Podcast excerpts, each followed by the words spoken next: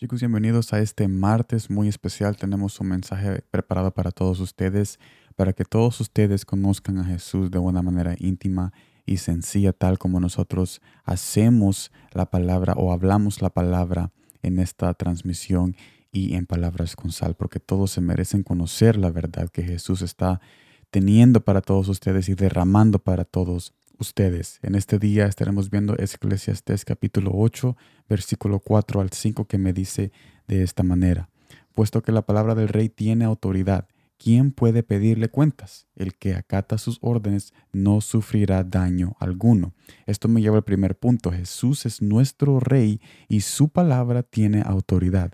Esta autoridad no es solo para darnos órdenes, más bien tiene el poder para cambiar nuestros corazones y llevarnos a un camino de paz. Esto me lleva al segundo punto. Si acudimos a su palabra, nos encontraremos sin ningún daño, porque a pesar de nuestros sufrimientos físicos, porque yo sé que es muy difícil obedecerle al Señor, es muy difícil orar, es muy difícil ir a la iglesia, pero sin embargo, a pesar de nuestros sufrimientos físicos, la alma que cargamos se empodera más y más. Mire lo que dice 2 de Corintios capítulo 4, versículo 16 al 18. Por tanto, no desmayamos. Antes, aunque este nuestro hombre exterior se va desgastando, el interior, no obstante, se renueva de día en día.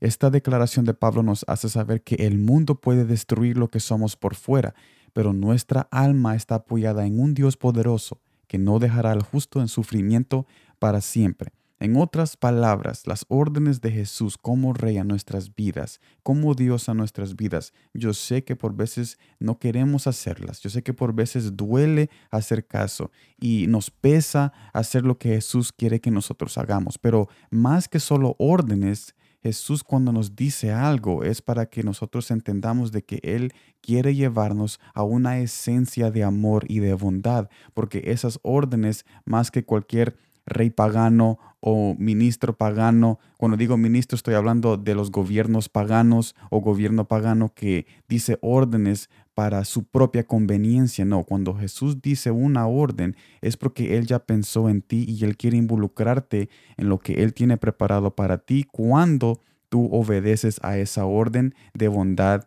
y de amor que te quiere llevar a sus brazos, no dejando de que nada te haga daño, porque como dice Proverbios, el que acata sus órdenes no sufrirá daño alguno. Así que espero de que este mensaje te dé un poco de luz acerca de las órdenes, acerca de cómo Jesús es el rey y cómo es que cuando nosotros obedecemos a Jesús no nos pasa nada porque estamos confiando de que Él tiene el control. Gracias por estar aquí. Nos vemos mañana en la siguiente transmisión y como siempre, gracias por el tiempo.